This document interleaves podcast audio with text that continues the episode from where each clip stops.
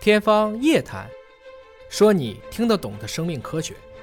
天方夜谭，说你听得懂的生命科学。各位好，我是向飞，为您请到的是华大基因的 CEO 尹烨老师。尹老师好，哎，小朋友大家好。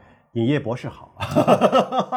尹烨博士有没有觉得自己拿了博士学位之后收入上升了，还是收入下降了？所以因为我是入职了以后读的博士，啊所以这个跟学历就关系不大就。找到工作之后读的博士，对对吧？对呃，今天这份调查是跟博士学历有关系啊。我觉得这个科学家们的研究五花八门，有一些社会学的统计呢，它其实就是通过一些数据来分析。当然，这个数据来自于英国的一个分析，叫做英国的财政研究所，它是分析了男博士和女博士在三十五岁这个节点上谁挣得多。对，结论呢让人大跌眼镜啊，说女博士越读越富，男博士越读越穷。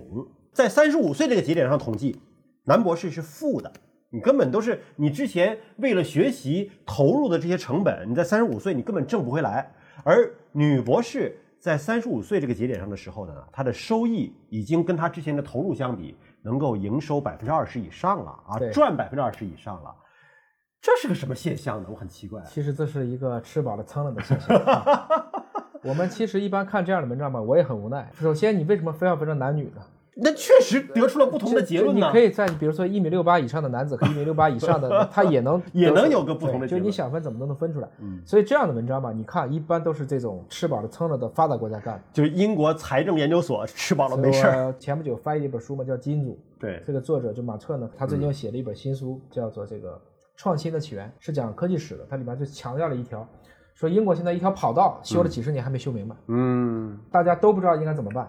但是有一群人就因为调查这个跑道周围有几只蝾螈，嗯，啊，有几个蝙蝠，呃，多大的噪声，却因为一直在扛，赚的瓢满钵满。嗯听懂了发吗文章明白。他就是就环境调查天天跟嘛你对着干嘛。对啊啊，我动物保护协会的，我通过收集很多爱心人的钱，我就跟你干，我可以去有一份底面的收入，但是这条跑道却没修起来。嗯，其实有很多的这种科学，其实都已经不是科学了。就这样的调查研究，它的意义到底是啥呢？嗯，我们可以从这个文章里面分析一下，然后我来给你讲讲我从这里面看到的背后的这些故事。嗯比如说，三十五岁，嗯他首先是硕士啊，嗯女性的回报率是正百分之二，男性是负百分之二。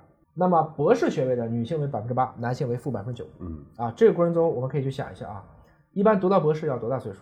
二十多岁本科毕业，三年两年硕士，三年博士是吧？呃至少要读五年到六年。对啊那这么一起码就已经到了毕业的时候快30快了三十了，快30了没到三十。大快家30工作时间还有几年？嗯到三十五岁就只能工作五年了吗？只有五年。那么女性从这个程度上讲，也就是说，女博士一就业也可能拿的工资就比较高，嗯，为什么？因为女性得到升迁的机会比较少，跟工作年限关系不大。等于他入职那一刻的位置可能会持续相当长的时间。对，而男性从本科就开始进去混，就跟我一样，嗯你总会有混的一个机会。嗯所以我二十三岁本科毕业，到三十五岁已经工作了十二年了。嗯如果在一家公司里没变，我就变成管理层了。嗯所以某种程度上讲，这也看出来，也许在英国，它男女也不光是英国了，很多国家都是这个样子。嗯女生其实她又要经过一个生育周期嘛，嗯所以整体来讲，在这个过程中，也许女性可能从背后来看，她得到的公平的升迁和涨薪的待遇并不一致。所以，如果男性在本科毕业的时候没有立刻工作，而选择了读博，那么起码有五年的时间对，就跟已经在职场上打拼了五年的本科生相比较，这种职场的经验其实是落后的。哎你说的是这个逻辑是对的、嗯啊。换言之呢，到社会上可能更加 PK 的，并非简单是一个学历，嗯而是一个综合的因素。嗯，这个里面呢，还特别强调了一个特殊的叫教育研究生资格就是当教授、当老师啊。啊。那么这个过程中呢，他发现对这部分人来讲啊，这个差距非常大。嗯三十五岁以上的关于这个教育研究生毕业生，嗯这个资格呢是三万八千英镑，嗯而本科生毕业的这个平均收入接近五万一千英镑，啊，也就是说念这个还不行啊，差距就更大了。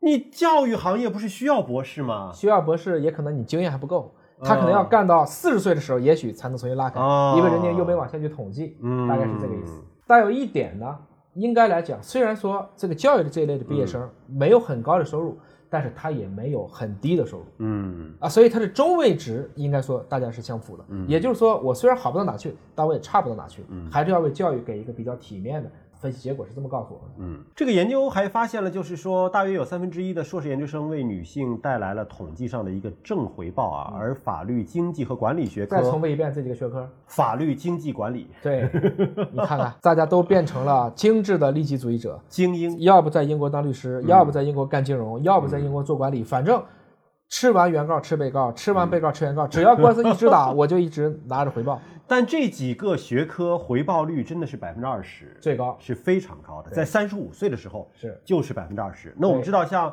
做律师也好啊，包括做管理层也好，他可能随着年龄的增长，他的资历啊，他的客户积累了之后，可能会更高，对，他会继续的上我升。们同样看男性，男性虽然回报率比较低，嗯大部分在三十五岁上，我们看到了它的回报率为负，对但什么学科依然有强劲的正收益呢？依然是法律、经济和管理。